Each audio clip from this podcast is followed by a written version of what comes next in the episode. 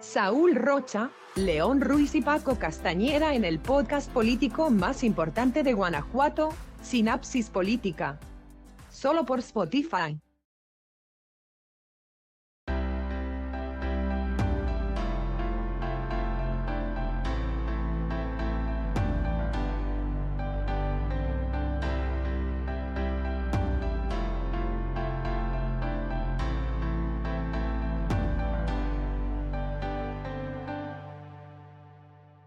Hay demasiada indignación contra los ataques a la Constitución y a la Suprema Corte de Justicia de la Nación. El asedio al Poder Judicial, a las instalaciones de la Suprema Corte, la quema de los maniquís representando a los ministros y a un gobernador encabezando una manifestación con ataúdes representando a los miembros del Poder Judicial. Preocupa. AMLO ordena desde la mañanera los ataques hacia sus objetivos. Desde Sinapsis Política, nuestra solidaridad para todas las instituciones y comunicólogos que han y son perseguidos por el mini presidente de la República. Bienvenidos una vez más al podcast político más importante de Guanajuato, Sinapsis Política. Me acompaña como cada ocasión León Ruiz. Hola Paco, hola Saúl, amable auditorio, muy buenas noches.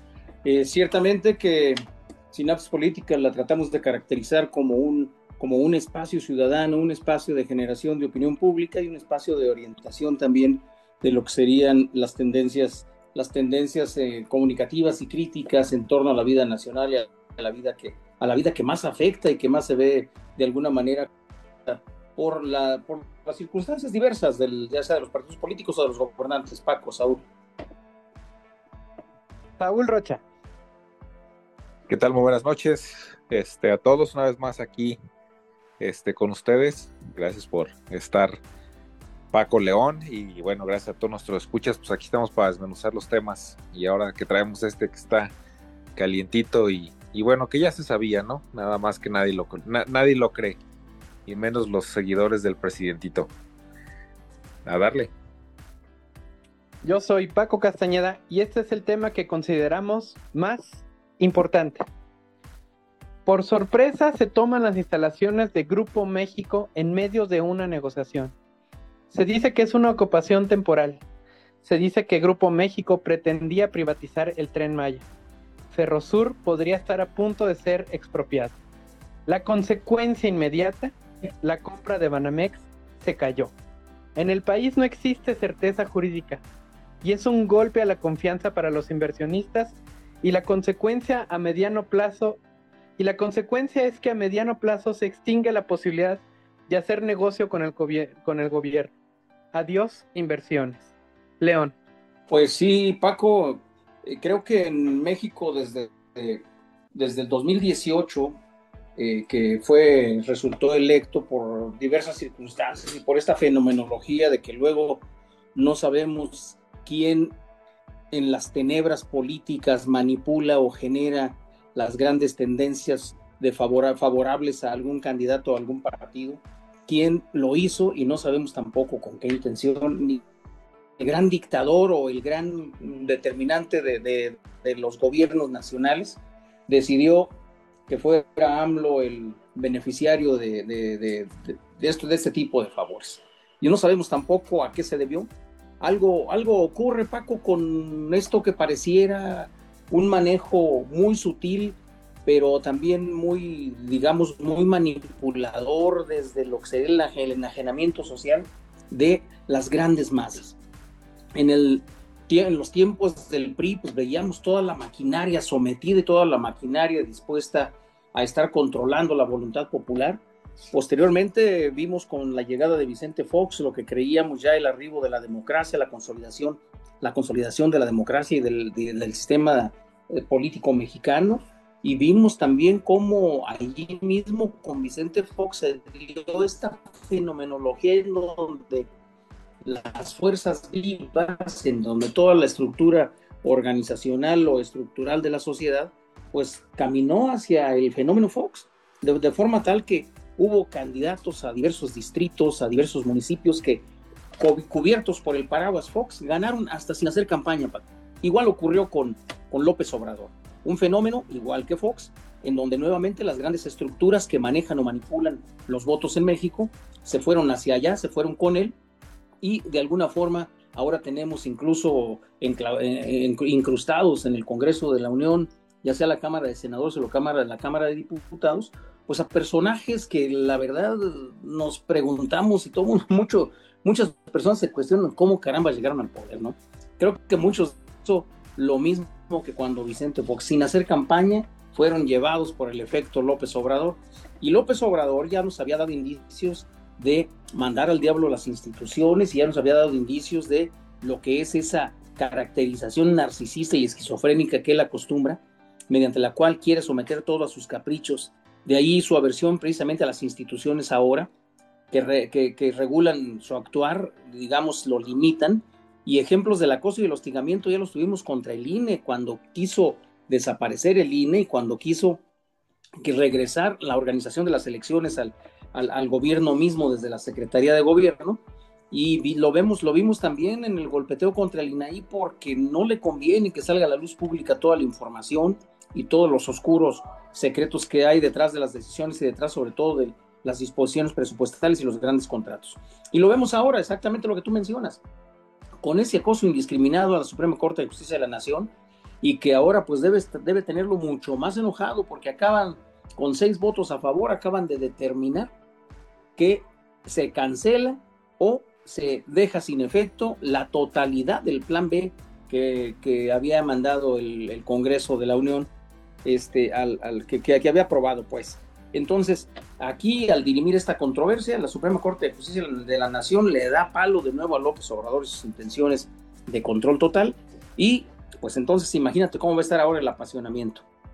Y precisamente estamos viendo con esta cuestión de de la, de la, de la pues digamos, del usufructo de, del poder mediante lo que serían las expropiaciones, mediante lo que es las invasiones, pues estamos viendo de alguna manera surgir, estamos viendo surgir abusado Paco, abusado Saúl y abusado de nuestra sociedad, porque estamos viendo surgir ese, esa actitud avasalladora, esa actitud prepotente, arbitraria, dominante, en donde vemos que López Obrador está usando precisamente el brazo militar, el brazo armado, el brazo de las fuerzas públicas este, para, para el cumplimiento de caprichos.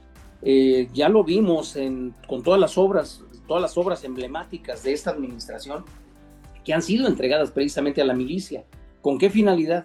Pues con la finalidad de tener el control y de, y que, y de que de alguna manera tener, tener a los militares dentro de lo que sería todo el manejo del poder. Asimismo, les ha dado presupuesto, pero en abundancia.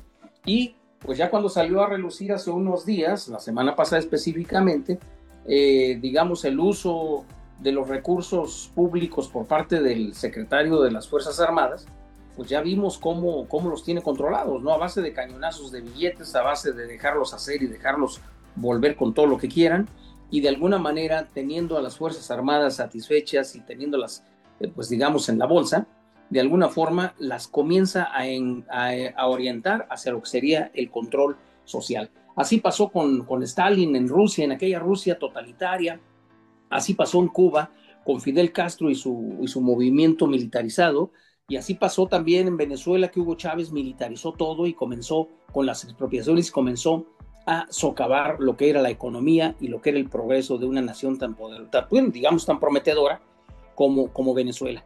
Y pues entonces yo creo que para allá camina, para allá camina López Obrador, para allá camina el, el, último, el último aliento de las reformas de López Obrador. Entonces yo creo que aquí se está preparando lo que sería una dictadura, una dictadura abalanzada por las fuerzas militares, Paco Saúl. El decreto asusta a los inversionistas y a la Bolsa Mexicana de Valores. Inclusive se depreció el superpeso. La gente lo único que pide es saber que el dinero de este país no está en riesgo y, no que, y que no te vas a levantar un día con la noticia de que el gobierno se quedó con tus instalaciones, primero tu empresa, después tu auto, luego será tu casa y por último tu libertad. Saúl. Paco León, pues es cierto, es, es cierto todo lo que comentan y, y este, ya lo sabíamos, ¿no? La verdad es que siempre desde que Andrés se declaró de de izquierda y después cuando se fue haciendo rodear de, de estos liderazgos este, que son más radicales que él como tal y, en cuanto eh, empezaron a salir en desbandada todos aquellos eh, eh, acompañantes del gabinete que si bien eran empresarios y que estaban más de un, de un lado de, ideológico de, centro, este, a lo mejor centro izquierda, pero no totalmente de una izquierda radical como la que es la que hace este tipo de acciones de, expropiar y, de querer tomar el control y destruir instituciones, este, pues ya, ya se veía, ¿no? Este, eh, este, empresario apellidado Romo que lo acompañó tanto tiempo y que al final terminó abandonándolo por lo mismo, que como él y otros varios empresarios que, que han estado cerca del presidente y que cuando a tomar decisiones pues de una manera como si estuviera mal de la cabeza, este, empieza, empiezan a correr, ¿no? A decir, no, esto no es lo que se proyectó y ellos mismos lo dicen en entrevistas después, en documentales, donde comentan que, pues, es, que eso no es lo que se proyectaba cuando estaban en campaña o cuando le ofrecieron el apoyo. Pero pues por supuesto que estas formas son las de Andrés Manuel y siempre lo ha sido desde que existe él. Claro, con el tiempo este, y la edad pues ha ido transformándolas a más radicales y más duras y por la gente que se ha ido haciendo llegar. Bueno, pues este es el presente de México y el futuro este, de México también es esto, ¿eh? O sea, si bien Andrés Manuel apenas este, ya sobre su quinto año de, sexenio ha estado entre azul y buenas noches en el tema de izquierda, el, si gana su corcholata Claudia, Claudia sí es totalmente radical, este, eh, Andrés Manuel lo podemos catalogar en general como un como un viejo PRI de ya de los 70 este, y que solo tenía una ambición de poder propia de, ser el, presidente para este, morir tranquilo de que logró ser presidente. ¿eh? No le interesa a México, no le interesa a la gente. Pero eh, Claudio Sheinbaum totalmente sí es una candidata que es de, de, una izquierda, o si podemos llamarlo ultraizquierda o radical, ¿sí? Del, de este llamado Pacto de Sao Paulo, Convenio de Sao Paulo, de, todas las izquierdas a nivel Latinoamérica, de un, de un, de un tema radical tipo Hugo Chávez. Ella sí es un, es un tema complicado, sí, su ideología ahí, bueno, este, la gente que, que, la conoce y que conoce su historia desde, desde que era muy joven y estudiante, sabe que sus ideas son así. Entonces, estos nada más son tintes y probaditas y al final se van a terminar parando. Si bien, pues sí, de, sí este, incomodan o, sacan de quicio a varios este, empresarios y de mexicanos y a otros y a otras inversiones los asustan, como ya lo decía León y, Paco. Este, al final, con el tema del Tratado de Libre Comercio, pues ahí hay manos amarradas. El hecho que la propia Suprema Corte esté, esté eh, este, totalmente haciendo su, labor de, otro poder diferente al Ejecutivo y no subyugada al, al, presidentito de Palacio, eh, pues efectivamente eso ayuda bastante a que las cosas se paren, ¿no? En, temas este, más radicales o en otros países, pues que, la, que, que sí pudieron destruir instituciones, la, la izquierda, ultraizquierda, o todos estos este, llegados al Pacto de Sao Paulo, pues sí se sí pudieron hacer cambios constitucionales eh, rápido y, llegar a, pues, a, despojar a toda la, sociedad y al, y al capital de su, ahora sí que de, sus bienes. Aquí, este, pues sí, sí se prenden alertas, se prenden alarmas, porque más que lo que pueda hacer Andrés Manuel, definitivamente es lo que puede hacer el que viene o la que viene que es Claudia Sheinbaum, hay que estar muy pendientes. Si bien la, este, la, oposición no tiene un candidato pues eh, fortalecido o ni siquiera conocido, porque se andan también peleando por ahí varios, este, me parece que si hubiera que este, elegir de las corcholatas solamente de guindas, habría que buscar al, pues, al candidato menos, de menos izquierda, ¿no? El menos recargado hacia la izquierda que se, que se encuentre. Creo que eso es fundamental y Claudio Sheinbaum no es. Entonces aguas, aguas con eso porque estos son los tintes. es, también hay una ventaja que tiene México y que es el hecho de que pues tenemos ahí al tenemos aquí al vecino este, Estados Unidos y que pues, según sus según, según este, sus intereses y lo que le convenga no va a dejar tampoco tener un Venezuela a un lado, ¿no? Entonces, este, pues tenemos ahí eh, a varios apoyos, todos aquellos este, mexicanos que, que, pues, que tenemos un capital que no queremos ser despojados de ellos, pero pues no es más que antes Manuel no, no, es más que lo que siempre fue y no está pasando lo, más lo que siempre se dijo, ¿no? Que era un peligro para México y pues ahí está. Paco León. Vamos a un pequeño corte y regresamos. La pluma es más fuerte que la espada. Analistas especializados en Sinapsis Diario.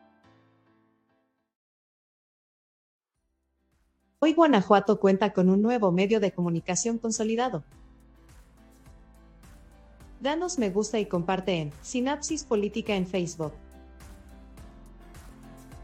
También nuestras opiniones al momento en Sinapsis Política en Twitter. Escucha el podcast político más importante de Guanajuato en Sinapsis Política solo por Spotify. Puedes leer lo más importante de nuestra sociedad en Sinapsis Magazine. Cada día 5 del mes, la opinión especializada de Francisco Castañeda, Sinapsis en 5. Grupo Sinapsis, operando orgullosamente desde Guanajuato Capital. Contáctanos en nuestro buzón de comentarios. Sinapsis Política, ahora en Facebook, Twitter, Instagram, sinapsispolitica.com. Todos los meses, Sinapsis en 5 con Francisco Castañeda. Estamos de vuelta en Sinapsis Política. Solo quiero actualizar la situación sobre este tema.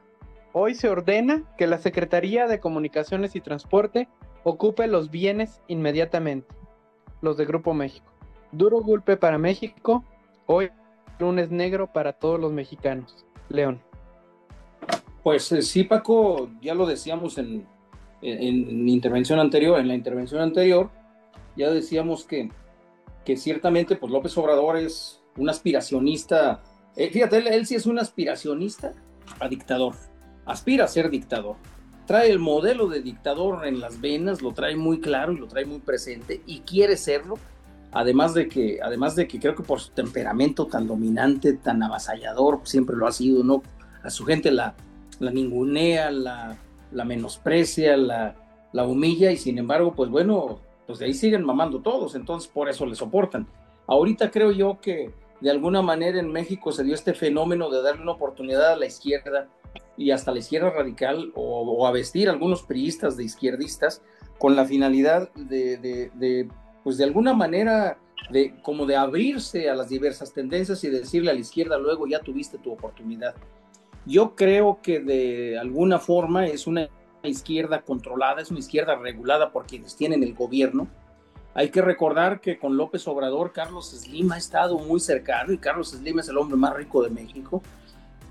Ricardo Salinas Pliego también es de los millonarios que, que han estado ahí al lado de, al lado de, de, López Obrador, tomando parte en las decisiones, tomando parte en, en el reparto de, todo el presupuesto, porque vía contratos, pues todos ellos y sus empresas siguen generando muchísima riqueza para sí mismos.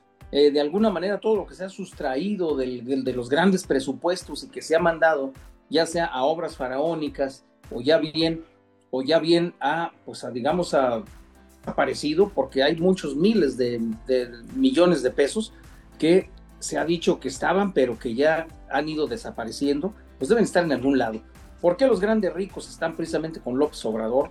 ¿Por qué el, dueño de, Grupo México ahorita dice, ¿saben qué? Yo siempre no compro Banamex, no me interesa, porque es un altísimo riesgo el exponer 7 mil millones de dólares que al rato voy a perder porque con una expropiación me quiten. Y entonces aquí el mensaje que se está mandando al empresariado, al, a la inversión nacional e internacional, pues es esta incertidumbre. ¿A dónde van a irse los 7 mil millones de pesos que creo que el señor Larrea ya había destinado precisamente para la compra de Banamex y para toda la estructura bancaria de, de No, City saca- Banamex sácalos del país. en México, Sácalos del pues, país, Germán. Digo, digo a, a- a juzgar por lo que dijo, pues va, llévatelos del país, ¿no? Porque pues tienes que asegurarlos, y lógico, pues los grandes millonarios tienen que asegurar su dinero, Paco. La gente pobre, ya, es, es cierto que ahorita, pues sí, es el eslogan de que primero los pobres, pues primero los pobres van a tener que quedarse aquí a sufrir las de Caín, porque si se va toda la inversión, si se desanima la inversión, si se desalienta la llegada de capitales extranjeros, pues entonces el desarrollo nacional también va a sufrir y también va a comenzar a la economía a deteriorarse. Y no dudes, Paco, Saúl, que estemos en los umbrales de las grandes devaluaciones y de las grandes crisis económicas. Yo espero que no. Hasta ahorita tampoco se ha permitido que López Obrador y su, y su bola de rufianes más cercanos destrocen al país. De alguna manera, pues por ejemplo aquí en Guanajuato no lo hemos sentido en lo económico. En seguridad ya traemos rato sintiendo precisamente el abandono, sintiendo esa negligencia, pero cuando menos en lo económico no hemos sentido los grandes golpes de lo que sería el, la pauperización de la sociedad. Sin embargo, sí hay que ponerle mucho cuidado a que se pretende el uso de la fuerza militar para someter en última instancia lo que sería las instituciones y lo que sería, el orden público a la voluntad de una persona en México. Ya sea para darle continuidad a su gobierno, que sería como una especie de reelección, para darse un autogolpe de Estado y seguir gobernando, o bien para que hacer que, se, hacer que gane su corcholata favorita. Y esto, y esto de alguna manera, bueno, pues viene a, sentar también las alertas que hablaba Saúl. Esto de las expropiaciones, porque también se amenaza con expropiar terrenos en, en el Estado de México con la finalidad de que pase el tren que, que lleve a la, la. Y pues entonces las expropiaciones van a ser como, como moneda de cambio, van a ser como política pública. Vendría la militarización, militarización de la vida de la vida pública, ya el ejército está encargado de todo. El ejército está encargado incluso del espionaje y cuidado con el espionaje porque es el control social y político más lamentable, porque viene la gran dictadura y viene esa cuestión, esa cuestión de épocas de terror. Entonces la expectativa de, de militar la sociedad, de, de, militarizar la sociedad es peligrosa en verdad, ¿eh? peligrosa. Entonces debemos ponerle mucho cuidado a esto y desde luego ahí tenemos ahora sí que los grandes parteaguas políticos en 2023 van a ser la elección tanto de Coahuila como la elección como la elección del Estado de México, que Morena va perdiendo, entonces de alguna manera, de alguna manera van a ser indicadores, Paco. En la IFA, la primer gran obra de la SEDEN, ni siquiera como segunda opción, ahora que se detuvieron los vuelos en el aeropuerto Benito Juárez. Nadie pensó en el IFA, en, ahora que está pasando la crisis del Popocatépetl. Las sucursales del Banco del Bienestar, siempre sin dinero, mal organizado, inoperante, cumple de milagro. El tren Maya, hoy vemos el trancazo que le mete López Obrador a la economía del país expropiando Ferrosur. Hoteles del tren Maya. La Sedena operará seis de los hoteles que se construirán a lo largo del tren Maya. Aeropuerto de Tulum y actualmente la Sedena ya maneja los aeropuertos de Chetumal y Palenque. La Sedena ya opera gran parte de los proyectos del Cuatrote, proyectos que no despegan, que no caminan ni en línea recta, que nadie los tiene como su primera ni segunda opción. Si esta situación no cambia, podrían ser las primeras batallas perdidas de nuestro ejército. Urge un cambio de timón y redignificar a nuestras fuerzas castrenses. Tus conclusiones, Saúl. Paco León, pues tienes, ah, es un tema ahí el que comentas. Ahora sí que las la, milicia mexicana se ha, eh, se ha visto envuelta y se ha, ha, visto dañada por pues por el inquilino de Palacio Nacional. Definitivamente esto que ha hecho de darles poder para tenerlos de su lado, eh, lo único que abona es para que se haga una esfera una esfera o unas condiciones o un caldo de cultivo para la corrupción dentro de, del mismo tema, ¿no? Este es darle mucho poder, que si el propio inquilino no se cuida, podría hasta dársele la vuelta. Recordemos otros, otras latitudes que así ha pasado cuando, el, cuando la milicia tiene exceso de poder y un mando mal, digamos que de mala calaña, pues lo que terminan haciendo es dar un golpe de estado, ¿no? Y gobernar esos países y ya se ha visto, ¿no? Sobre todo en Medio Oriente y, este, por, por, dar un ejemplo. Pues al final estamos este, llegando a esos, a esos temas que nadie creía, que nadie sabía. Ojalá que podamos ya reaccionar como mexicanos e ir hacia, hacia adelante y sacar la cara, defender nuestro país, lo que es nuestro, porque de verdad, si seguimos por este camino de la cuatrote, nos vamos a quedar sin nada hasta sin libertades, como lo acabas de decir, Paco. León. Gracias por escucharnos, gracias por llegar hasta aquí, gracias por dejarnos entrar por voluntad propia a sus hogares, trabajos, a tu auto. Gracias, León. Pues gracias a ti, Paco, Saúl, y decirle a nuestro amable auditorio que tampoco, tampoco es de alguna manera hacer de esto un muro de lamentaciones, ni tampoco rasgarnos las vestiduras, ni mucho menos hacer lo que la avestruz y meter la cabeza debajo de la tierra yo creo que tampoco es momento para, de alguna manera, ahora, sí que estresarnos con desesperación o con histeria. Hay una tendencia mundial y esto es muy importante y muy esperanzador para, para, para la sociedad mexicana. Hay una tendencia mundial hacia la derechización de los gobiernos, Paco. Perú, con la presidenta Boluarte y su Congreso, acaban acaban de denominar a, López Obrador como persona non grata, precisamente por el intervencionismo, por el estar metiendo las manos, por estar queriendo influir en la política, en la política interior de Perú. Eh, le atacan a la señora Boluarte diciendo que ella no fue electa, pero pues ella hay que recordar que fue, iba, iba con, con un tal Pedro, no sé qué, iba como, como vicepresidenta, o sea que ella venía de la izquierda y entonces de alguna manera algo ocurrió en el transcurso, hubo alguna simbiosis y se cambiaron. Italia también hay que ultraderecha. El Congreso Constituyente de Chile fue ganado por la derecha después de que, de que su presidente Boric pues, andaba, andaba ya muy entusiasmado con querer cambiar la, constitución, hacer una constitución de izquierda, tal como lo dicta, lo, dicta, el Foro de Sao Paulo. Y Grecia, Grecia es una de las últimas naciones que acaba de ser eh, declarada pues digamos, con un, con un gobernante de derecha apenas electo. Y también creo que fue Islandia o un país de estos en donde también una mujer, una, una, una, mujer se declara de, de, derecha, de extrema derecha, se declara ganadora.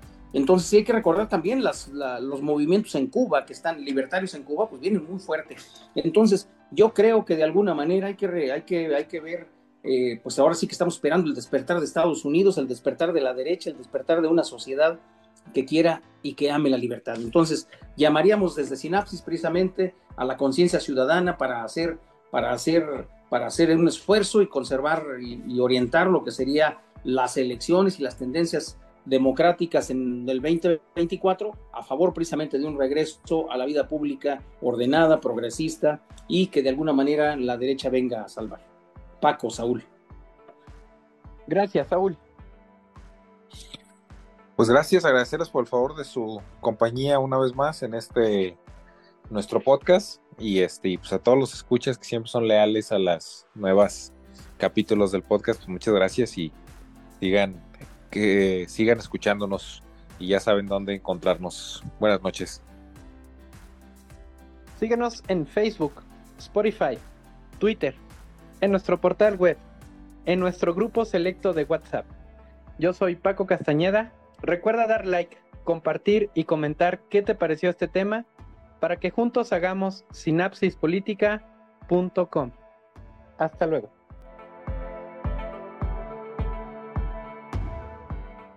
Sinapsispolitica.com. Escucha el podcast político más importante de Guanajuato, solo por Spotify. Este, pues un gusto estar otra vez con ustedes aquí compartiendo los micrófonos para discernir temas aquí en Sinapsis. Con nuestro auditorio, eh, un gusto saludarles y bueno, pues ahora que estamos con... Yo soy Paco Castañeda, esto es Sinapsis Política y este es el tema que consideramos más importante. Escucha el podcast político más importante de Guanajuato, solo por Spotify para que Sinapsis siga generando precisamente conciencia social. La pluma es más fuerte que la espada. Analistas especializados en Sinapsis Diario. Hoy Guanajuato cuenta con un nuevo medio de comunicación consolidado. Danos me gusta y comparte en Sinapsis Política en Facebook. También nuestras opiniones al momento en Sinapsis Política en Twitter. Escucha el podcast político más importante de Guanajuato en Sinapsis Política solo por Spotify. Puedes leer lo más importante de nuestra sociedad en Sinapsis Magazine. Cada día 5 del mes, la opinión especializada de Francisco Castañeda, Sinapsis en 5. Grupo Sinapsis, operando orgullosamente desde Guanajuato Capital. Contáctanos en nuestro buzón de comentarios. Sinapsis Política, ahora en Facebook, Twitter, Instagram, sinapsispolitica.com. Todos los meses, Sinapsis en 5. Con Francisco Castañeda.